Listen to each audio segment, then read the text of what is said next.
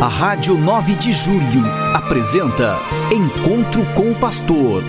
Na palavra do Arcebispo Metropolitano de São Paulo, Cardeal Odilo Pedro Scherer. Vós sois meu pastor, ó Senhor, nada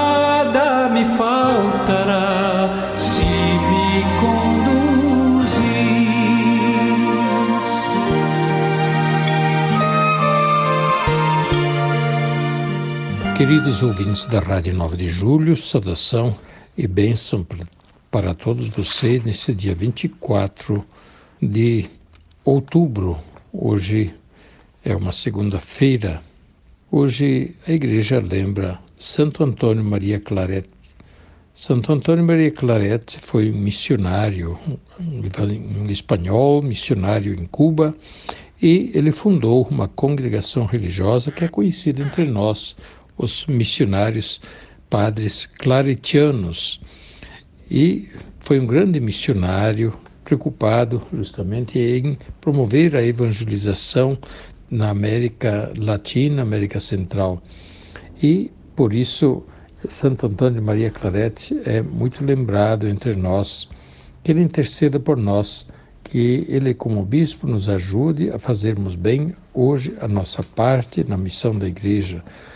Ontem nós celebramos o Dia Mundial das Missões, lembrando que toda a nossa igreja é missionária e nós somos parte desta igreja missionária. Cada um de nós tem parte na missão da igreja. Alguns partem para longe, vão ser evangelizadores lá em outras terras, talvez até longe de nós, em situações às vezes difíceis, onde precisa começar tudo, onde não existe ainda a igreja e até com o risco de serem discriminados, sofrer perseguições e até o risco de vida, como tem acontecido. Missionários, portanto, partem, continuam a partir. Isto faz parte da missão da igreja desde Jesus. Ele enviou os apóstolos ao mundo inteiro para anunciar, proclamar, testemunhar o evangelho a toda criatura. A igreja não pode deixar de fazer isso também em nossos dias, sob pena de se tornar infiel à própria missão e àquilo que Jesus lhe pediu a ela desde o início. Por isso, o Dia Mundial das Missões ontem nos recordou de três coisas. Primeiro, somos uma igreja missionária. Todos somos parte de uma igreja missionária, cada um tem a sua parte na missão.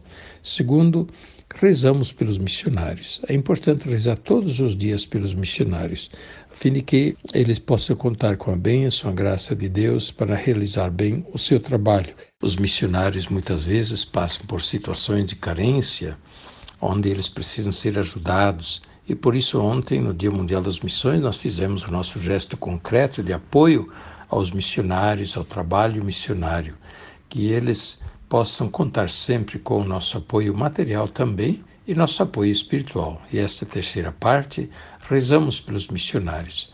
Apoiamos espiritualmente os missionários, a fim de que eles possam contar com a graça de Deus, o Espírito Santo, no trabalho que fazem, para que ele frutifique em benefício de, das pessoas que são servidas pelos missionários em bem do reino de Deus.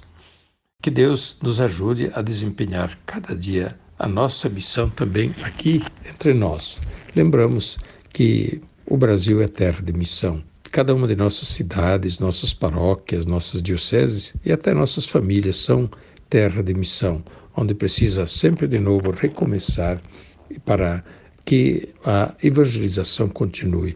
Se nós pararmos uma geração de evangelizar, aí já interrompe a corrente de transmissão da fé. Desde os apóstolos até nossos dias, a fé foi sendo transmitida de geração em geração. Foi muitas vezes aberto caminho pelos missionários, mas depois quem transmite a fé, quem vive a fé são as famílias, e de geração em geração, de pai para filho, de mãe para filho, a fé vai sendo transmitida e se alarga para atingir mais e mais outras pessoas. Por isso, a tarefa missionária, ela continua e também está na nossa responsabilidade, mesmo quando nós não vamos lá longe e nós somos chamados a realizar aqui mesmo a nossa missão. Que Deus nos ajude, ilumine neste nosso trabalho. Pois bem, olhando para frente, amanhã, dia 25, nós celebramos a festa de Santo Antônio de Santana Galvão, Frei Galvão, que foi canonizado aqui em São Paulo no dia 11 de maio de 2007 pelo Papa Bento XVI. Que ele passou por aqui, pelo, por São Paulo, chegou dia 9 de maio e depois, no dia 11 de maio, foi feita a canonização no Campo de Marte, numa grande celebração. Primeiro santo nascido no Brasil. Seu corpo repousa no Mosteiro da Luz, na Avenida Tiradentes, perto da estação Tiradentes do metrô. É fácil fazer uma visita. E dia 25, amanhã, vai ter muitas missas e muitas iniciativas na igreja do Mosteiro da Luz, junto do túmulo do Frei Galvão. Mas também em outras partes onde existem lembranças do Frei Galvão, em Guaratinguetá, por exemplo, existe ali a casa natal de Frei Galvão e lá também já tem um santuário de Frei Galvão, onde vão peregrinando muitas pessoas ao encontro de Frei Galvão. Frei Galvão, religioso franciscano, que nasceu em Guará e exerceu o seu trabalho missionário em várias partes do Brasil, mas sobretudo aqui em São Paulo, no convento São Francisco, e depois ele formou o Mosteiro da Luz, que era para ser um recolhimento de senhoras, que deu origem ao Mosteiro da Luz. Dizem que o próprio Frei Galvão era arquiteto, construtor, e ele que planejou a construção do Mosteiro da Luz, que hoje nós temos ainda aí na Avenida Tiradentes. Então lembremos amanhã Santo Antônio de Santana Galvão e agradeçamos a Deus por este santo ter vivido aqui entre nós. Ele nos dá a graça, a alegria de termos a companhia de pessoas santas que aqui viveram em São Paulo, como São José de Anchieta, Santa Paulina, Madre Assunta Marchetti, que já foi beatificada, o Padre Mariano, Beato Mariano de la Mata, que tem o corpo ali na igreja de Santo Agostinho, no Alto da Liberdade.